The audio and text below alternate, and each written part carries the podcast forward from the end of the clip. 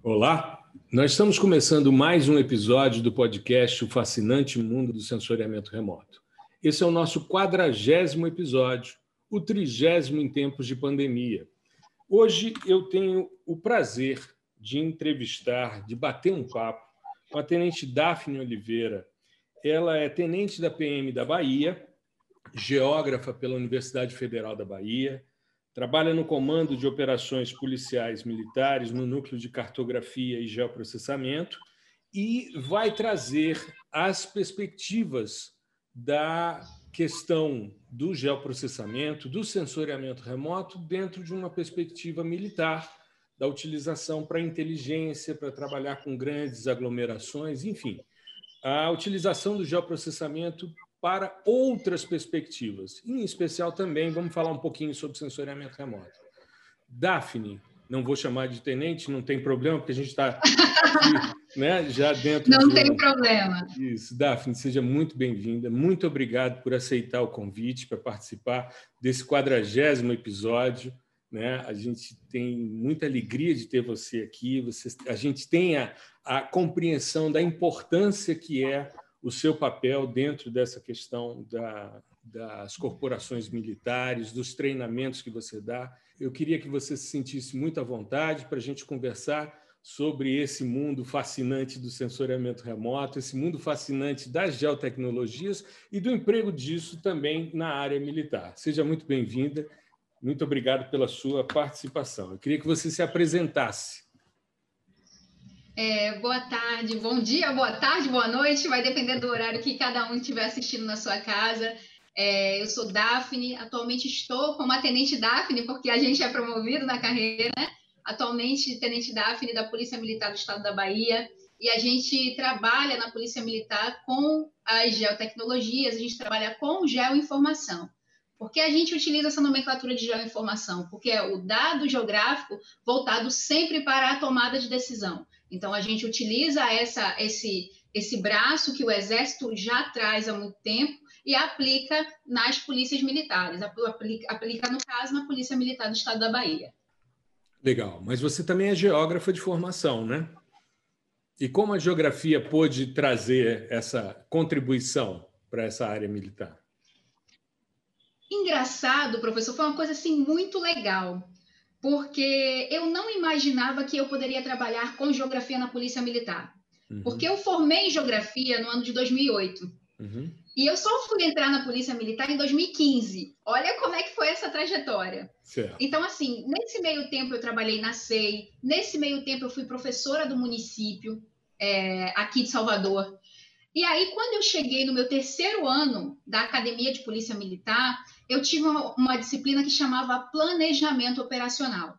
Certo. E nessa, nessa disciplina Planejamento Operacional, eu fui apresentada a um documento aqui interno nosso que chama Diretriz Operacional 092. Eu sou eternamente grata ao, ao, ao, capitão Garrido por isso, né, que foi o instrutor dessa disciplina, porque eu uhum. não imaginava que eu poderia trabalhar com mapas. Eu nem foi um conhecimento que durante a academia de polícia militar eu realmente arquivei, porque uhum. a gente tem muitas matérias, a gente convive, né? É, é, a gente é internato, praticamente um internato. A gente tem muitas matérias, a gente trabalha também fora, então é, é uma rotina distinta. Uhum. Então, no terceiro ano, quando eu descobri esse documento, lá tinha o seguinte, dizendo bem assim: é, que se podia trabalhar com mapas para conhecer a sua área. Aí eu, nossa, eu sei fazer isso aqui, eu fiz isso aqui durante muito tempo. E aí, quando é, eu falei isso para o Capitão Garrido, ele olhou para mim e fez assim: Daphne, você sabe trabalhar com isso? Eu digo, sei. Ele, mas todos os lugares da polícia precisam de um profissional que faça isso. Aí eu dei, assim, a gente, a gente se dá realmente é, não, caraca, eu posso fazer isso. Eu uhum. posso atrelar a minha formação de geografia à minha formação militar. E aí, quando eu fui, fui ser aspirante em Pojuca, que é 70 quilômetros daqui de Salvador, e chegando lá, a gente fez um trabalho de regionalização. Quando a gente fez esse trabalho de regionalização, que a gente mandou para alguns órgãos centrais, órgão de inteligência, comando de operações policiais militares, que o pessoal começou, nossa, tem uma menininha que trabalha com isso aqui. Uhum. Então vamos chamar ela. E aí eu comecei a ficar conhecida. Entendi. E aí, nesse tempo, eu fui fazer o curso, eu trabalhava com, Ar, com ArcMap, Sim. ArcGIS, uhum. é, o software, né? É, então, assim, aqui a gente não tinha, é, na unidade que eu estava, na unidade carente, eu não tinha como ter uma licença. Uhum. Então, eu comecei a partir para o software gratuito. Perfeito. Então, eu fui ver cursos. E aí apareceu na minha vida QGIS. Perfeito. Quando apareceu na minha vida QGIS, a primeira pessoa que eu liguei, Anderson Medeiros. Uhum. Saí daqui, fui para João Pessoa e fiz o curso uma semana com Anderson Medeiros. E aquilo ali mudou a minha vida. Aquilo ali mudou a minha vida. Uhum. Então, assim, eu sou muito grata à geografia, eu sou muito grata a Anderson Medeiros. E eu tenho que falar de Anderson porque foi Anderson que me apresentou o senhor. Sim, então... ele é um amigo muito querido, eu gosto muito dele. eu tenho que falar de Anderson, eu tenho que agradecer a Anderson, porque foi, eu estou aqui hoje por causa de Anderson, Anderson Medeiros. Estou aqui porque é, ele, ele me, até hoje eu tenho apostila, recentemente eu estava falando até com ele isso, mostrando a apostila. E, então, assim, professor, é, a gente foi fazer esse curso, e nesse momento que a gente foi fazer esse curso, a gente descobriu essa possibilidade. E aí o mundo abriu, né? Que a gente poderia trabalhar com geotecnologias, a gente poderia trabalhar com geotecnologias gratuitas e geotecnologias que nos dariam solução para os nossos problemas, né? Então a gente é, acabou adotando isso. E nesse meio tempo a gente foi é, passou um tempo na, na, na, nas operações de inteligência, depois a gente saiu e caiu na melhor unidade do mundo e o melhor tema do mundo que eu sou apaixonada: roubo de veículos. É a gente foi trabalhar num, a gente foi trabalhar no, é, a gente foi trabalhar num lugar chamado Operação Apolo. A partir do momento que eu fui trabalhar na Operação Apolo, que faz parte do Comando de Policiamento Especializado, nesse sentido, eu gostaria de agradecer ao Tenente Coronel Borges, ao Major Paraíso e ao Major Albert Vinhático, que é o atual comandante que está lá. É, que eu saí na época que o Major Albert Vinhático estava vindo. E aí eu vim para cá, para o Comando de Operações mas é, é, um tema que dá para você aplicar geotecnologia de uma forma assim fantástica. Então é foi assim, foi o ápice, foi o ápice da minha da minha da minha carreira é, quando que as pessoas começaram realmente a me conhecer, né? E então assim, eu, hoje eu sou muito conhecida e muitas pessoas ainda perguntam: você não está na Polo? Você ainda está trabalhando com roubo de veículos? Então, assim, é, esse, esse trabalho de georreferenciamento, de conhecimento de padrão, de, de mapa de calor, me deixou. É, é, e a gente começou a cientific, é, trazer ciência, né? Uhum. Mostrar de uma forma científica o roubo a veículo. Então, a gente começou a estudar padrões de roubo de veículo dentro da cidade de Salvador. E isso ajudava muito no planejamento operacional da, da, da operação, é, da operação Apolo. Então, era fantástico. Eu tinha um, um, um capitão, que foi o capitão que me levou para lá, o capitão Roberto Bonfim, que era o, plan, o planejador operacional, o P3, que a gente chama, e ele uhum. adorava fazer isso. Então, ele, ele me chamou para lá para poder ajudá-lo. E eu ajudava, né? Como ele capitão-chefe e eu tenente, ajudava ele a fazer esse trabalho. E foi o momento que eu passei a ser conhecida na corporação. Muito mais conhecida. Que legal. Você sabe que é, eu tive agora um, uma banca, participei de uma banca de doutorado há bem pouco tempo atrás, é, de um conhecido que fez um trabalho sobre integração. Eu, inclusive, fui com ele à Feira de Santana para ele rodar Sim. os dados com alguns colegas ligados ao Map Biomas.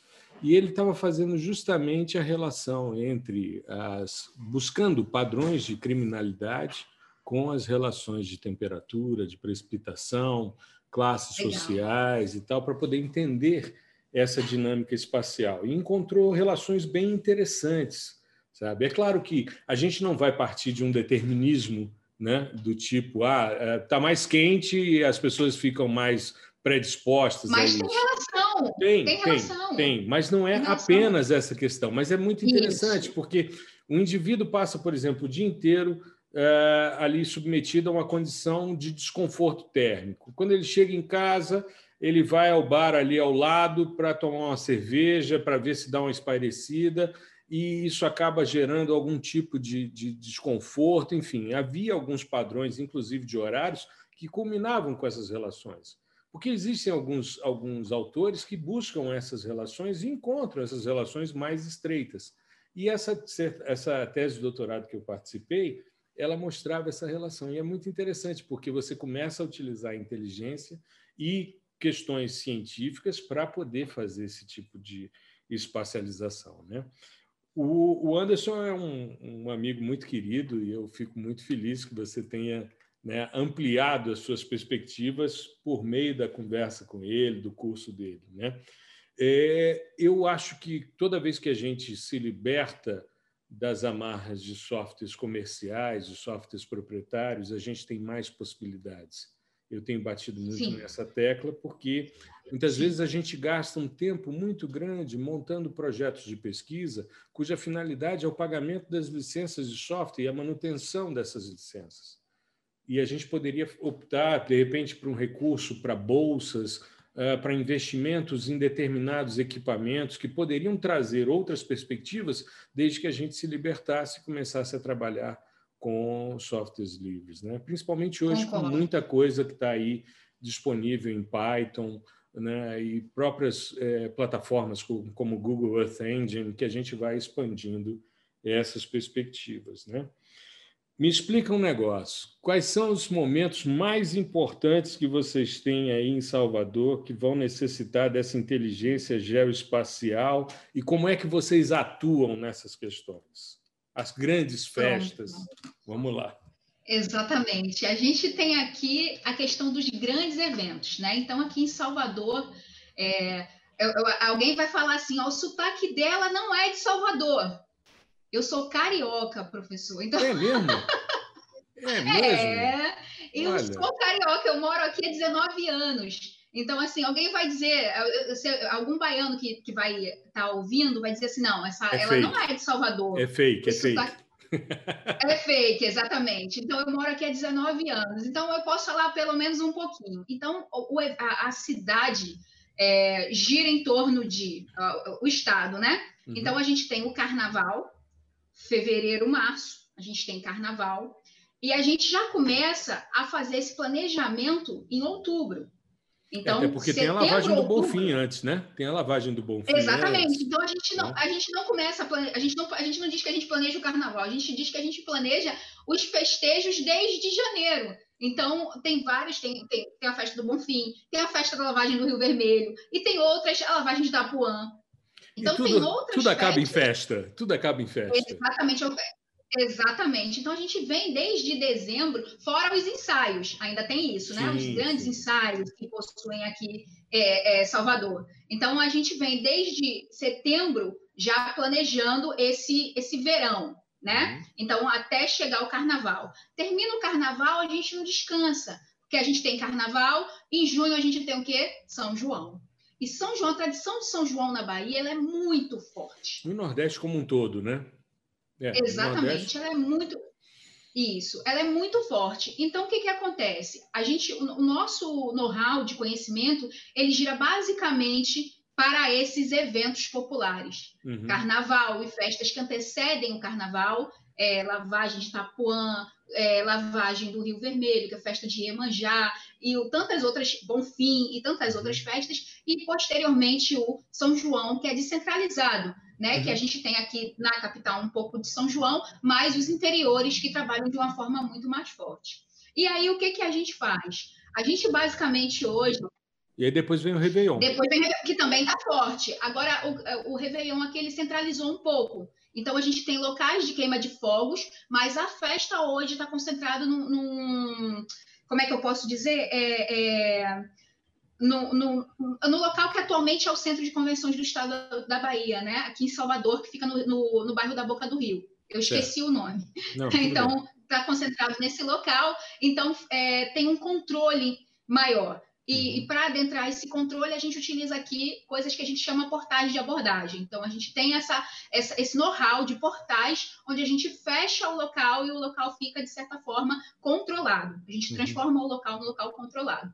Mesma coisa a gente faz para o carnaval, mas é uma área grande. Então, a gente precisa fazer uso, principalmente, de aeronaves remotamente pilotadas. Perfeito. Então, a gente faz a utilização, a gente tem um trabalho anterior, que é um trabalho de mapeamento desses portais. Mapeamento que eu digo é basicamente é, o georreferenciamento desses portais, a informação de onde estão esses portais de abordagem para a tropa, as regionalizações de, de quais são as áreas, é, aqui é de determinado comandante, comando, aqui é de determinado comando, e é, também informações supervenientes que são importantes para o policial. Exemplo, de onde fica a delegacia Onde uhum. fica o posto de saúde? Porque tudo isso é muito importante para o policial ter no terreno. Então, a gente tem essa primeira parte, que seria uma parte que eu vou dizer mais que é vetorial, né? Uhum. Uma parte de primitiva, ponto, limpo, polígono. Mas a gente tem a parte também, através do programa Corpas que tem aqui, é, do, do, das, das aeronaves remotamente pilotadas. Então, a gente precisa e a gente coloca todo dia o drone para estar tá fazendo essa atividade de monitoramento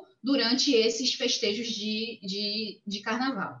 A mesma coisa também é feito nos interiores, nos festejos de São João. Então, a gente está sempre fazendo utilização desse drone para isso. Seja inicialmente não em aerolevantamento, mas é, tirando algumas imagens para a gente ver como é que é, é, a contagem de público, ter uma noção de contagem de público, ter uma noção do que está acontecendo e ter uma noção principalmente para que esse policiamento ele chegue de uma forma mais rápida às pessoas que estão ali naqueles eventos. Entendi. E, e, e, existe então uma, uma nesse programa Corpus tem alguém que faz o processamento da imagem e que gera algum tipo de informação secundária, por exemplo, olha, é, é, eu sei que tem que ser uma coisa muito expedita, né? Não dá para o cara processar, gerar um mapa e levar e tal, mas ele tem que se comunicar via rádio, alguma coisa nesse sentido, né? Ou seja, um Exatamente. observador remoto garantindo a Isso. privacidade das pessoas, mas ao mesmo tempo entendendo a dinâmica da festa, né? Isso. Entendendo e em comunicação diretamente com as guarnições que estão no terreno. Então, ele coloca a aeronave, ele está vendo ali é, o que está acontecendo e ele está aqui automaticamente entrando em contato com quem está mais próximo para que essas pessoas consigam, esses policiais consigam chegar naquele, naquele momento ali no que está acontecendo. Porque certos tipos de coisa, o policial que está aqui na visão horizontal, a gente não vai conseguir ver. É um mar de gente, né? é um mar de gente. Então, uhum. então, quem veio no Carnaval de Salvador sabe que é um mar de gente. Então, a gente ainda tem a parte de pista e tem a parte de orla. O circuito Barrondina, a gente tem a parte de praia. Então, a Sim. gente necessita desse terceiro olho, que seria, no caso, o, o drone está ali, né, passando e, e visualizando, para que a gente esteja visualizando o que está acontecendo ali. Então, isso economiza o homem é, né, a, gente, a gente coloca menos homem porque a gente vai estar tá observando realmente o local que está precisando, o que realmente está precisando, mas a gente também é, a gente não consegue, a gente tem alguma dificuldade, principalmente com relação a estar tá adaptando esse homem para terrenos que, diferentes dentro de um mesmo local. Então, uhum. é, o senhor imagina que, que é um policial está equipado com colete, com arma, mais ou menos 5 quilos com, com é, capacete, todo equipado, e ele ter que correr na areia da praia. Então, realmente, exatamente. Então, é, é, é, essas, essas tecnologias, elas vêm para nos ajudar. É claro que a gente pode, por exemplo, na areia da praia, estar tá empregando o cavalo, e a gente emprega o cavalo na, nas, nessas areias, nessas áreas de praia, nessas áreas de dunas, mas é, a gente também tem essas tecnologias para estar observando durante o percurso o que, que a gente precisa, é, é, e e observando né, o que está acontecendo para que as pessoas se sintam de uma maneira segura. E vocês têm já uma, uma noção, porque isso deve ser o quê? Uns três, quatro anos que vocês estão usando essa, essa metodologia de evitar que seja um, um circuito plenamente aberto, ou seja, com esses portais de verificação que gera para o turista, para o local também, né, um, um, pouco mais de tranquilidade, mais segurança, né, para poder aproveitar com sua família eh, o carnaval, por exemplo. Mas vocês já têm uma análise de é, eficiência desse processo, ou seja, o quanto houve de redução de, de ilícitos, de, de ações, de, de abordagens em função da utilização da geotecnologia? Vocês têm uma noção disso? Não, a gente não conseguiu ainda fazer essa mensuração. É, a gente precisa, a gente tem trabalhado para fazer a normalização de índices, uhum. para que a gente possa né, é, conhecer o que, que a gente está fazendo, ver se a gente está conseguindo atingir o nosso objetivo. É, o, planejamento, o planejamento estratégico, é, ele, ele, ele data de, aqui para a gente, a gente tem um planejamento estratégico de 2016, de 2017, e esse planejamento está sempre em constante revisão né? Uhum. Então, assim, a gente ainda está. É, a gente melhora a cada dia, a gente claro. realmente faz o que é melhor a cada dia, mas a gente ainda não tem essas ferramentas de mensuração. A gente tem estudado para a gente conseguir aplicar essas ferramentas de mensuração aqui na nossa polícia. Você sabe por que eu estou te falando isso? É, em 2017, eu fui convidado pelo governo chinês para conhecer a China né, e fazer um curso de planejamento urbano e construções. Eu fui como membro mais velho da universidade, né, dos professores universitários. Eu hoje, inclusive, não teria mais a idade mínima, a máxima exigida para poder fazer parte dessa, dessa delegação. E nós passamos quase um mês em Xangai e em outras cidades. E me chamou a atenção porque Xangai é uma cidade de cerca de 24 milhões de habitantes. É uma das maiores cidades da China. E você anda o tempo todo pela cidade, de manhã, de tarde, de noite, e você não sofre nenhum tipo de abordagem, nenhum tipo de mal-estar. Agora, quase em toda a esquina tem um trailer com câmeras com reconhecimento facial. Então, você, quando chega, você faz o, o registro, né? Você, quando solicita o visto, você tem o registro. E mesmo com uma população que é um padrão muito típico, né? Porque o chinês ele é todo muito típico, claro, existem as diferenciações, mas ele tem um padrão específico, né? Que é um indivíduo mais alto, mais é, os olhos puxados, indivíduo branco, enfim, cabelo preto, esse tipo de situação. Não usam barba, inclusive a delegação brasileira era parada o tempo todo porque a gente estava de barba.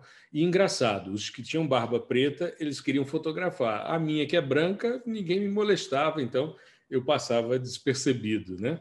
E os colegas africanos também eram muito chamados para tirar fotos e tal, porque você não tem negros, né? Na China, né? normalmente. E mesmo com esse padrão mais regular, eles reconhecem os rostos de todo mundo. Então, e, esses sistemas são interligados e o tempo todo. Então, você está o tempo todo sendo monitorado, né? Esse reconhecimento facial e isso, de certa forma, levou a um nível de criminalidade muito baixo em, em Xangai. É uma cidade que você anda sem receio. Só teve um lugar em Xangai, aliás, em quase um mês eu vi três pessoas pedindo na rua, né? três pedintes, sendo que dois foi na maior rua de comércio, que foi um lugar em que eu me senti um pouco inseguro, principalmente na parte de trás, que é o fake market, né? onde ficam as lojas de produtos falsificados. Você tem os produtos originais na frente e atrás os falsificados. Nessa parte é, é a, a, coisa é uma, é uma, loucura tão grande que existem lojas, por exemplo, da Apple, que as pessoas acham que trabalham para a Apple e é um fake market. Né? Nossa. Então, é, é uma doideira aquilo dali. Então, três pessoas pedindo. Um senhor na saída do, do metrô, com um potinho, ele ali ajoelhado. Eu acho até que já tinha morrido, já tinha passado anos que ele estava ali, porque ele não se mexia. Eu falei, deve ser, ou é um, um, uma escultura, né? ou então é um nível de concentração imensa daquele senhor. E duas pessoas pedindo nessa rua de comércio, a Nanjing Road, que são oito, quase oito quilômetros de linha reta só de lojas, né? para pedestres. E uma delas tem a mão, que isso indica hum. que o hum. indivíduo roubou. Então, ele teve a mão decepada. Né? Então, esse era um pedinte, e aí, como ele tem essa mão decepada, fica mais difícil ele conseguir o emprego, né? E a gente vê uma coisa interessante, a gente tentando entender né, a cultura chinesa e tal, nós tivemos aula sobre cultura chinesa, e uma das coisas que eles nos disseram é o seguinte: as pessoas só vêm para a cidade se elas tiverem condição de estar na cidade. O governo vai financiar para que ela possa trabalhar, para que ela possa comprar sua casa, se estabelecer e tal, mas ela só está ali se ela tiver condição. Então não tem essa de você criar grandes bolsões de miséria e tal é uma coisa muito, muito distante e tal. E por isso que eu te perguntei se a utilização da geotecnologia minimizava o número de casos, justamente Sim. porque no caso chinês é bastante notório. Você anda com tranquilidade. Um amigo nosso andava com uma máquina fotográfica com uma lente enorme e tal, e todo mundo ali tranquilo, e ele fotografando o tempo todo, ele é fotógrafo, amador, o tempo todo ele tirando fotos e tal, e ninguém vinha perturbar, ninguém vinha molestar nem nada. Né? Me senti muito seguro por causa dessa é, é, esse reconhecimento facial. Né? Me diga uma outra coisinha. Tem, ah, eu, eu, não posso deixar de comentar isso. É, no seu perfil no Instagram, existe uma foto que eu acho emblemática, entre várias, entre várias, porque é muito legal o seu perfil. Mas tem uma que para mim é emblemática.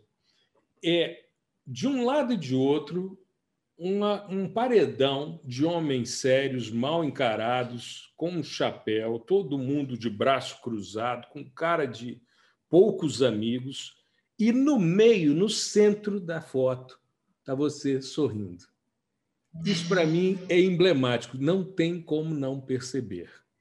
E aí, depois lendo né, o texto e conhecendo você e tal, a gente vê que você é instrutora do BOP e que aquela foto é com a moçada, né, do BOP, e você está ali no meio, sorridente, né? E é uma ruptura muito interessante, porque você tem um padrão de homens sisudos, sérios e tal, né? Muitos inclusive sem mostrar o rosto.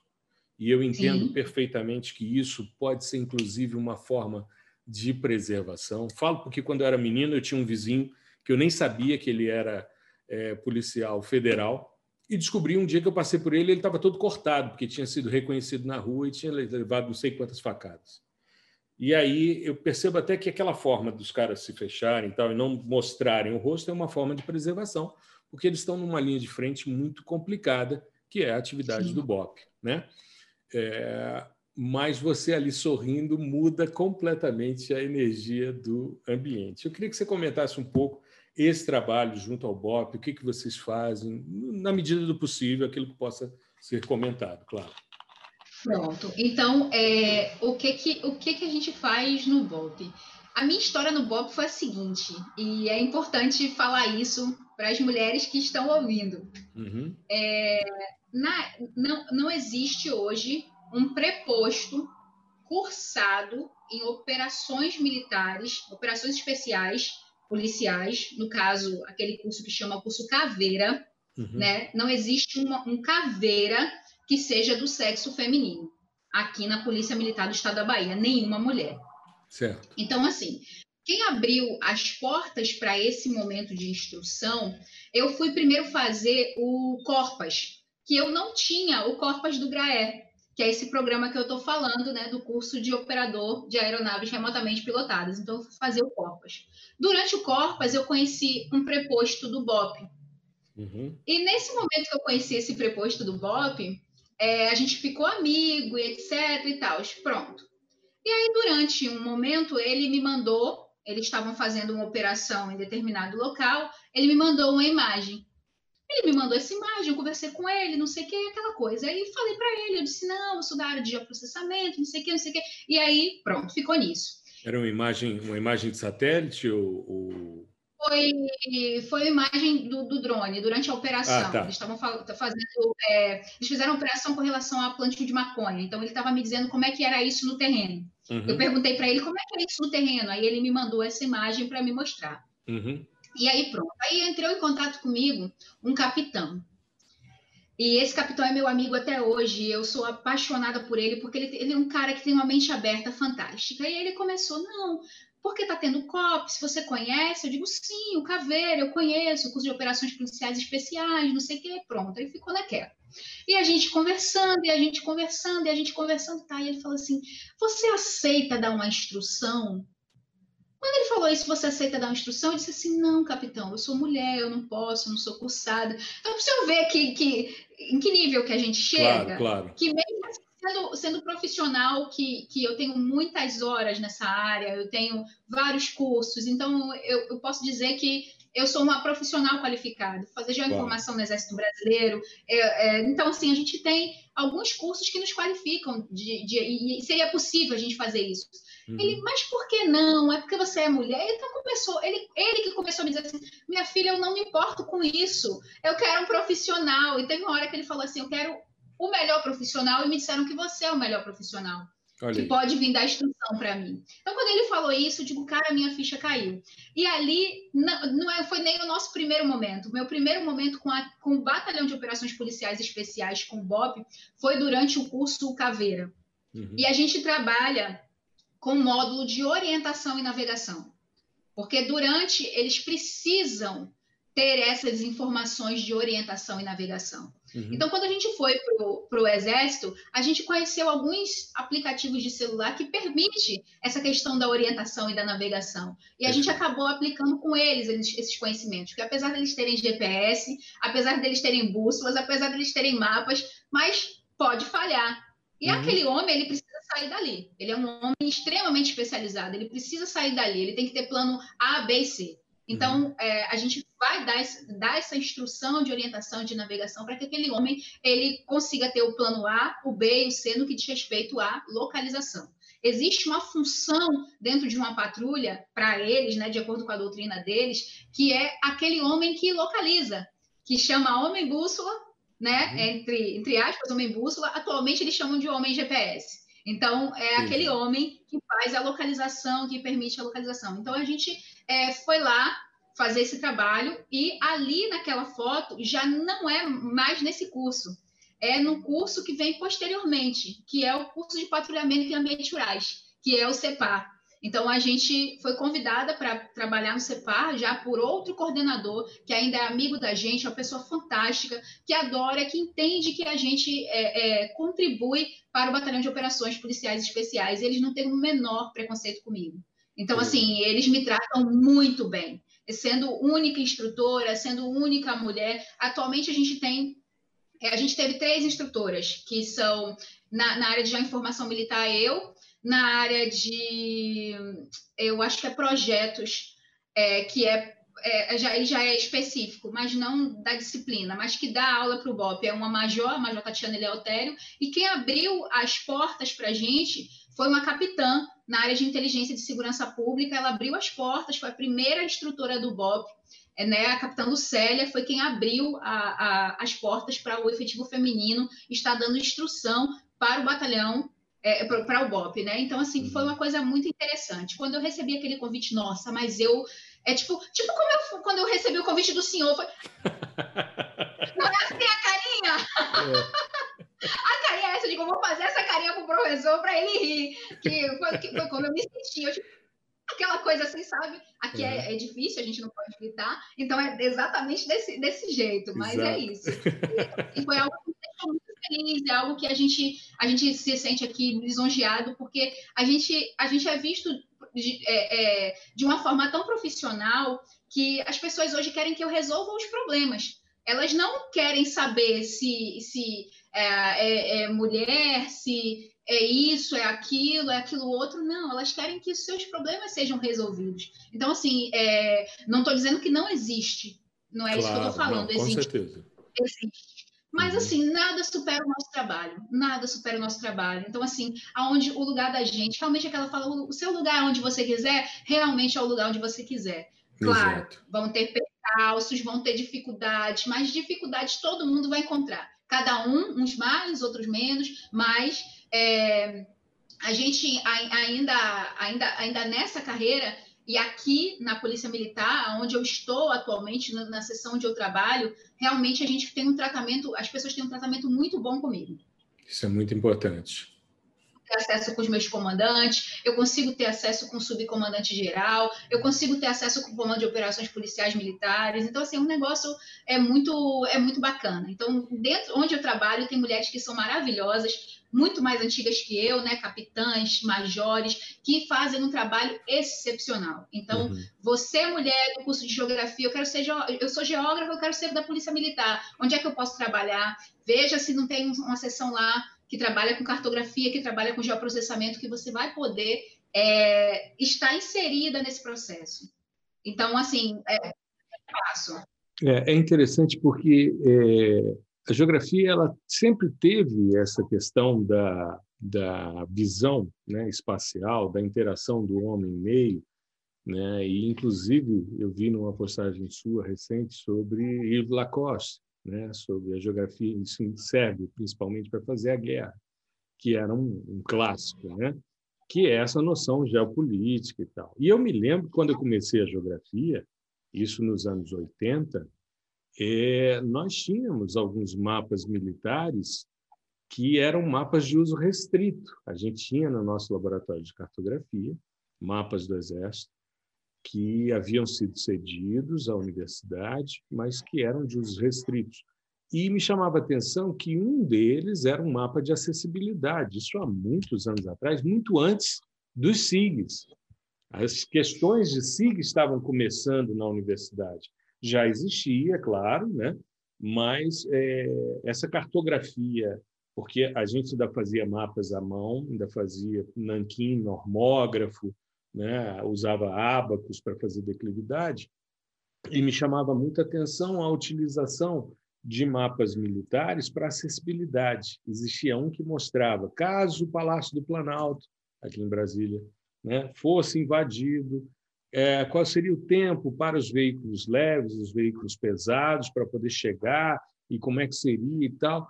Isso um documento estanque, né, que hoje, com as geotecnologias, você tem a possibilidade da medida de fluxos, né, de, de estratégias de tráfego e tal, e organizar isso de forma mais eficiente em termos de é, planejamento mesmo, né?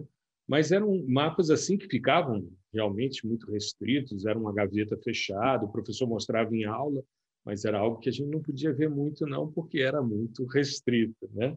E hoje as coisas vão se popularizando, né?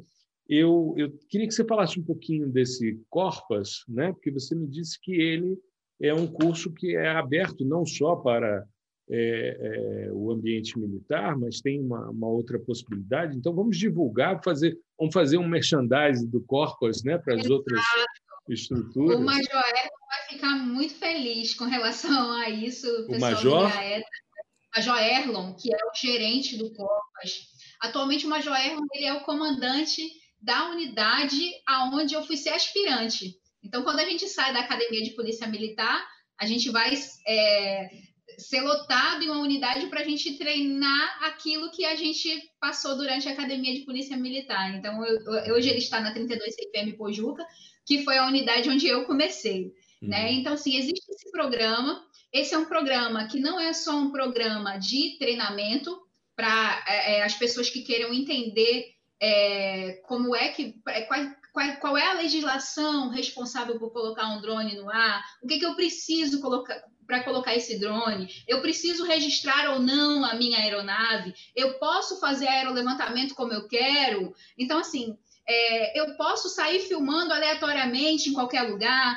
Tem distância? Não tem? Como é que fica a intimidade da pessoa com relação a isso? Uhum. Então, é um programa que ele trabalha com o público, é, é, ele tem uma parte que ele trabalha com o público civil, que ele chama principalmente essas pessoas que trabalham com reportagem, né? Então faz toda aquela questão de sensibilização, mas ele também tem um curso. Uhum. Então, o curso de operador para aeronave remotamente pilotada. Então, existe esse curso no GRAE e o Major Erlon, ele é o gerente, ele é responsável. Então, esse curso, ele, se eu não me engano, são duas semanas à distância e ele tem uma semana presencial, uma semana de voo e as pessoas vão aprender toda essa dinâmica. O que que precisa? O que que está escrito hoje? O que que o Ministério da Defesa diz? Quais uhum. são as uhum. legislações que estão em pauta? O que, que eu preciso fazer com a minha aeronave? É, eu posso estar colocando minha aeronave em qualquer lugar? Eu boto para voar de qualquer jeito? Então, assim, ele, esse curso é um curso que vai responder essas questões. E ele não é apenas para os militares. Militares que eu digo hoje, é, militares de polícia, Marinha, Exército e Aeronáutica. Ele também é para qualquer órgão que tenha interesse em estar trabalhando com essa ferramenta. Então, uhum. aqui, por exemplo, a SEI, que é a Superintendência de Estudos Econômicos, o pessoal de Geologia, CBPM, CPRM, muitos lugares já fizeram, o, o Secretário de Desenvolvimento Urbano, muitos lugares, o pessoal de Engenharia já fizeram esse curso. Então, de todo o Brasil. Quem quiser participar, a gente vai deixar o contato posteriormente do Major Erlo, ele autorizou, né, para que entre em contato com ele para saber, Major, tem possibilidade da gente participar do curso e etc., porque uhum. é um uhum. programa que o GRAE faz que realmente é muito legal. É, e essa questão da, da intimidade das pessoas, ela tem que ser pensada, porque drone hoje virou o novo brinquedo, né? As pessoas. Eu tenho, eu tenho, inclusive, um episódio do podcast, logo no início, que eu falo sobre questões relacionadas aos drones. E, assim, eu me recordo, uma vez no Rio, é, o meu pai estava é, na sala de casa, né, no apartamento do papai, estava meu pai, minha mãe a minha avó e uma tia minha. Minha avó e a minha tia já são falecidas. E a gente estava no shopping em frente. E o estacionamento do shopping fica acima do nosso andar. Nosso prédio Sim. fica em frente ao shopping. Então, os meninos que estavam comigo, meus filhos, né, eles, nós fomos ao estacionamento e disseram, ah, vamos ver vovô. Quando eles botaram a cabeça ali na grade e começaram a gritar, vovô, vovô, os vizinhos ficaram horrorizados com aquilo. Por quê? Porque você está muito próximo e você invade realmente, né? Eu fui na inocência achando, não, vamos dar um tchau para o vovô, porque a gente sabia. Inclusive, papai apareceu, deu tchau para os meninos e tal. Mas a gente tem que lembrar que são pessoas que estão ali com as suas vidas, né? com as janelas abertas e tal, pouco importa, a gente tem essa questão da vizinhança e tal, mas os drones eles acabam sendo muito invasivos, né? E tem toda uma regulamentação, não só junto ao Ministério da Defesa, mas a ANAC também regulamenta muita coisa. Me lembro quando a gente comprou um para uma pesquisa, a gente teve que fazer uma série de autorizações para poder utilizar, porque ia ser em ambiente urbano também. Tem as áreas de influência dos aeroportos, né? Isso deve, isso deve atrapalhar no, no, trabalho de vocês também, né? Porque vocês vão fazer o monitoramento, por exemplo, de uma festa e de repente tem uma televisão, um gaiato, um fotógrafo, um, um, uma pessoa normal com o seu novo brinquedo ali atrapalhando essas rotas, né? Exatamente. A gente tinha essas questões e um, foi um programa que começou justamente por conta disso aí, conscientização das pessoas, principalmente para questões de carnaval porque o senhor tem no carnaval um milhão de pessoas ali, muita gente naquele momento. Uhum. A gente precisa, de certa forma, de, da aeronave que está lá em cima, está jogando flash de luz, principalmente nas, pra... nas áreas de praia. Então, assim, exi existe conflito de voo. Então, entre uma aeronave, que é um helicóptero que muitas vezes está passando naquele local, a intimidade das pessoas e aquele drone ali. Como é que está aquele drone ali? Pode uhum. estar ali, não vai causar impacto com aquela aeronave. Então, assim, realmente é, foi um programa que surgiu justamente para é, é, atenuar esses problemas que se vinham tendo. Então, assim, a gente faz todo um trabalho hoje e, e foram treinadas pessoas também para que a gente possa também está recolhendo esses equipamentos. Uhum. A gente hoje a gente é, é, prende esses equipamentos também, se eles não tiverem com a devida é, regulamentado da forma como tem que ser. Esses equipamentos eles são eles são presos e as pessoas são conduzidas à delegacia. Então, o indivíduo, para poder fazer uma filmagem, por exemplo, uma, uma rede de TV, uma coisa assim, ele tem que estar com as autorizações, tudo bonitinho, para poder usar, né? Entendi tudo bonitinho, preservando as distâncias, o que, o que se regulamenta, o tipo de ambiente, como o senhor falou, é tudo direitinho. É, porque a gente pensa, por exemplo, nessa, nessa região aí do, próximo ao, ao farol da Barra, né, ali o edifício Oceania e tal, é, é uma área residencial. Eu não sei como é que Sim. cabe tanta gente, eu confesso a você, eu já comentei a você que eu, quando era jovem, garoto, ainda né, solteiro, eu estava com uns amigos num bar ali perto da, da Barra, e de repente vem um trio elétrico da banda Eva com Ivete, e de repente vem um tsunami de gente. Você não sabe como as pessoas. Aquela história de que dois corpos não ocupam o mesmo espaço, ali, ali é mentira. Você vê as pessoas se transpassando e você não entende como é que tem tanta gente naquela questão. Quando você Quatro chega. pessoas aqui ocupam é, o mesmo lugar no espaço. Exato. Quando você chega naquele circuito Barra Ondina, você fala como é possível tanto trio elétrico e tanta gente. É nisso daqui? Não é possível. Né? Você fica. Aí começa a duvidar dessa questão do indivíduo ocupar somente um por unidade de espaço. Não existe isso. Né? Porque é muita gente. E é uma, uma loucura aquilo. Né? E eu vejo que é, é, são ambientes, a gente tem muito disso, na, na, na, infelizmente, nas grandes capitais brasileiras, né? a gente tem uma pobreza muito grande, é, conflitos sociais, e isso acaba se, se manifestando também nessas festas. Eu me lembro da questão do, do camarote, da área da corda e o pessoal da pipoca e esses conflitos e tal. Então, essa estrutura de vocês com geotecnologias, com as localizações de pontos e tal, desses portais, isso tudo, de certa forma, traz é, esses avanços. E em termos de perspectivas futuras, o que, que você imagina em termos do que você está vendo?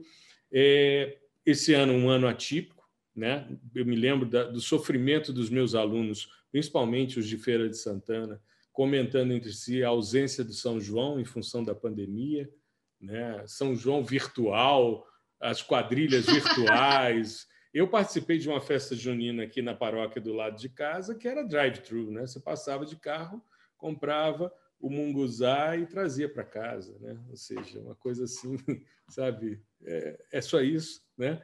Cadê aquela festa e tal? Tudo bem, tem a comida típica, mas, né? Sim. E é, a gente tem visto em algumas cidades aí em Brasília é assim, ah, é só isso. É. Imagine para quem é aqui de tradição, que quer estar tá claro, da fogueira. Para a gente não, não é tradição. Isso, para a gente aqui não é tradição. Festa junina é mais assim, atividade de colégio. Então você vai porque os seus filhos vão dançar quadrilha, coisa assim. Ainda bem que os meus já são adultos, porque eu acho é, uma atividade que eu não gosto. Mas, enfim, a gente não tem essa tradição como no Nordeste, isso é fato. Né? E a gente tem visto, por exemplo, algumas cidades como Rio e São Paulo já dizendo que não farão as festas de fim de ano em função da pandemia. Né? É, vocês é, aí em Salvador já estão vendo essa questão também. Como é que essa questão da pandemia interferiu nessa dinâmica? O que, que vocês estão notando é, porque a gente está retomando uma certa normalidade, mas em termos dessas festas, em termos de estratégia, você disse que vocês começam a se organizar antes. Como é que está sendo Sim. essa preparação nesses tempos estranhos de pandemia? É, nós continuamos com o planejamento, isso não, não para. A gente continuou com o planejamento e a gente está planejando para essas festas elas voltarem, mas mais à frente. Entendi. A gente está esperando que essas festas elas venham a acontecer mais à frente, que já há uma previsão, se eu não me engano, para eu, eu, não sei se é para junho, vai, o carnaval ele vai, né, vai ficar um pouquinho para depois, São João da mesma maneira. Então assim, a gente vai, é, é, a gente continua tendo a, a, essa previsão, até porque o, o indicativo que a gente tem pelo movimento das praias é que as pessoas vão continuar indo a essas festas. É, parece então, que nas praias não tem pandemia, né? É engraçado isso, né? Não! Na praia não tem pandemia, né? O vírus não pega banho de mar, não se dá bem com água salgada. Deve ser isso, né? Deve Porque ser isso, olha... exatamente. Então, é, é, então, eu acho que eu, eu acredito, professor, falando aqui não como atenente, mas como é, quem, é, quem a geógrafa, a pessoa que vê a dinâmica populacional durante o dia, as coisas para a segurança pública, acredito que vão permanecer da mesma forma. A gente vai ter que empregar maciçamente, porque as pessoas vão maciçamente para a rua. Ah, eu estou de máscara. Ah, eu passo álcool. Ah, eu já tive Covid. Então, assim, é, é, toda, toda uma série de justificativas e que vão, as pessoas vão continuar indo para a rua. Isso é fato. E o que a gente precisa estar, a gente precisa estar preparado. Então, a, a, a ideia é que é, venha surgir novas ferramentas, que a gente possa utilizar novas ferramentas, a gente pode treinar novos prepostos, porque a gente ainda é pequenininho, a gente ainda faz um, né? A gente não tem uma sessão que é muito grande, então a gente pode estar treinando. É, é, a gente tem trabalhado nisso de treinar novas, novos prepostos, fazer outros cursos. Então a gente começou a análise e desenvolvimento de sistemas justamente para melhorar esses esses sistemas que nós já temos, né? A gente utiliza muita coisa desktop, a gente quer passar isso para a web. Então, assim, é, para outras linguagens também, utilizar outras linguagens. Então, é, a gente está se programando para que as coisas, é, apesar de ser um novo normal, é, normal. Entendi. da forma como tem que ser, porque as pessoas estão sedentas pelas festas, as pessoas estão sedentas pelos, pelos, pelo carnaval, as pessoas estão sedentas pelo São João. Então, assim, se é, essas festas derem as mesmas respostas que as praias estão dando, a gente vai ter um público como a gente tinha nos outros anos, sem maiores é, problemas. Entendi, entendi. O que é uma pena, né? Porque ainda não tem vacina e os decretos estão liberando as atividades, mas não liberaram a pandemia, né? Então, Exatamente. tem que ter bom senso e a gente percebe que quanto mais bom senso, mais vidas são preservadas nessa, nesse momento complicado que a gente vive. Deixe, é, eu acho que é uma, uma perspectiva extremamente interessante. Eu espero que vocês consigam ampliar essa utilização da geotecnologia, dessas, dessas novas tecnologias como os drones, que é um, algo extremamente importante, cada vez mais. Quanto mais a gente observar, quanto mais a gente se programar para evitar que a coisa aconteça, melhor. Né? Então, os trabalhos preventivos são bem interessantes.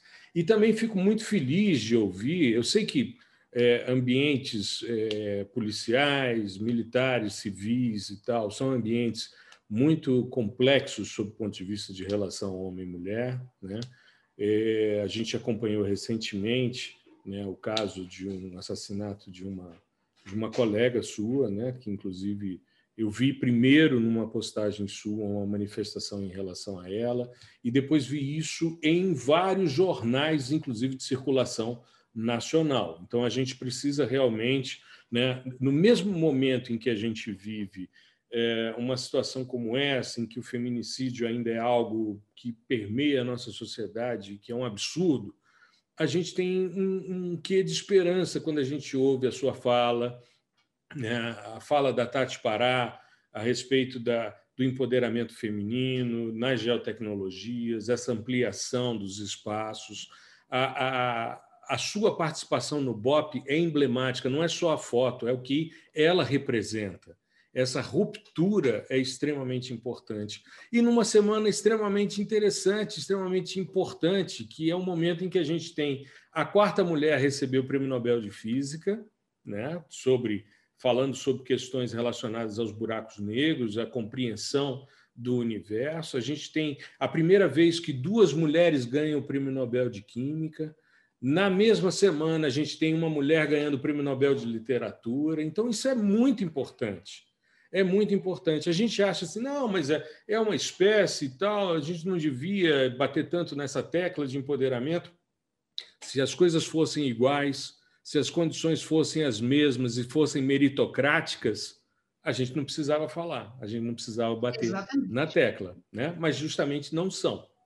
Então, eu fico muito feliz quando vejo, triste quando vejo né, uma postagem, inclusive foi daí que surgiu a nossa conversa, que desencadeou Sim. nesse episódio, mas, é, é, ao mesmo tempo, esperançoso, esperançoso, sabe? Porque é, eu tenho esposa, tenho filha, tenho sobrinhas, né?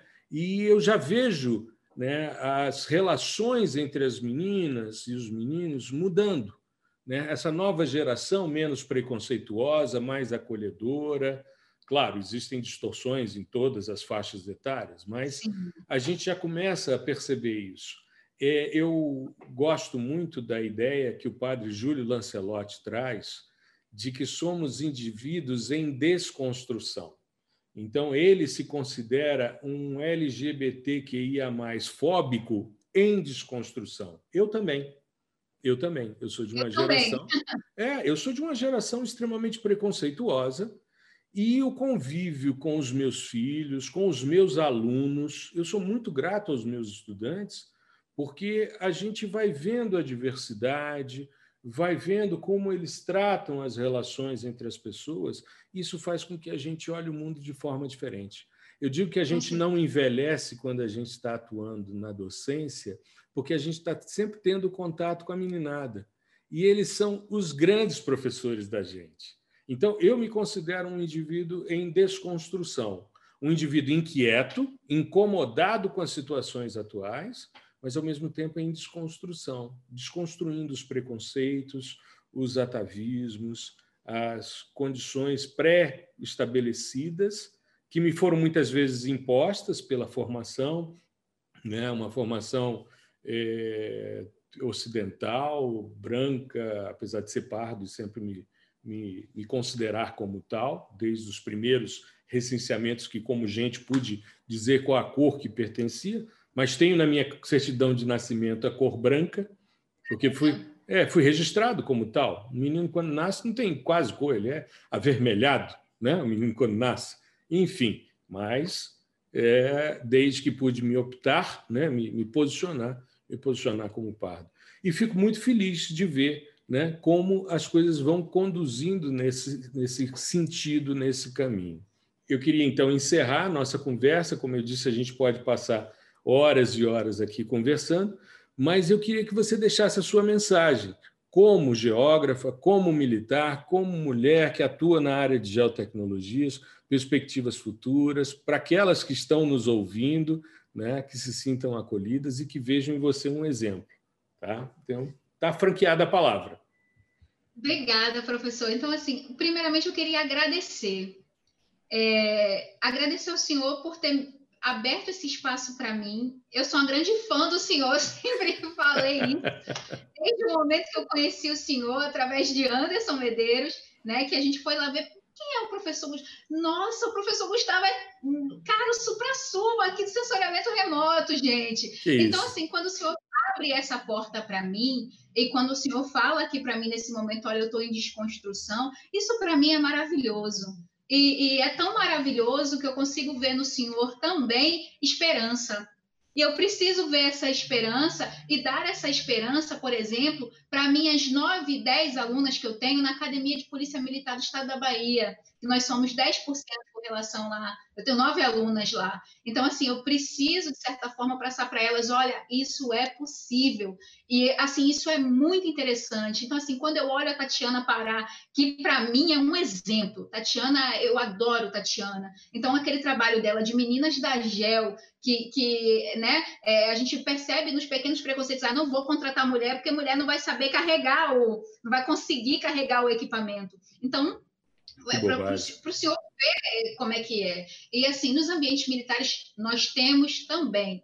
Agora, nos, em todos os ambientes, nós também temos. Então, a uhum. gente tem uma sociedade ainda que tem que, que tem que se modificar bastante, porque o ambiente militar ele não é nada mais do que um reflexo da sociedade. Perfeito. Ele é um subsistema dentro de um sistema. Exato. Então, não é porque é um militar Uhum. Ele, é, ele é um subsistema dentro de um grande sistema social. Uhum. Esse sistema é formado de pessoas, pessoas que estão inseridas aí na sociedade de, de, em diversas é, categorias, né? Perfeito. Vivendo em diversas categorias. Então, assim, eu só queria agradecer, eu queria deixar um beijo para o senhor, dizer que eu adoro o senhor, que o senhor pode contar comigo para tudo e que eu me sinto muito feliz. Eu me sinto muito feliz profissionalmente, eu me sinto muito acarinhada pelo senhor, eu me sinto abraçada, literalmente, assim. Então, dizer da minha emoção desse momento. Pode ter certeza que, que é, é tipo, é, a gente conseguiu chegar a alguns lugares que a gente nunca imaginou que fosse possível.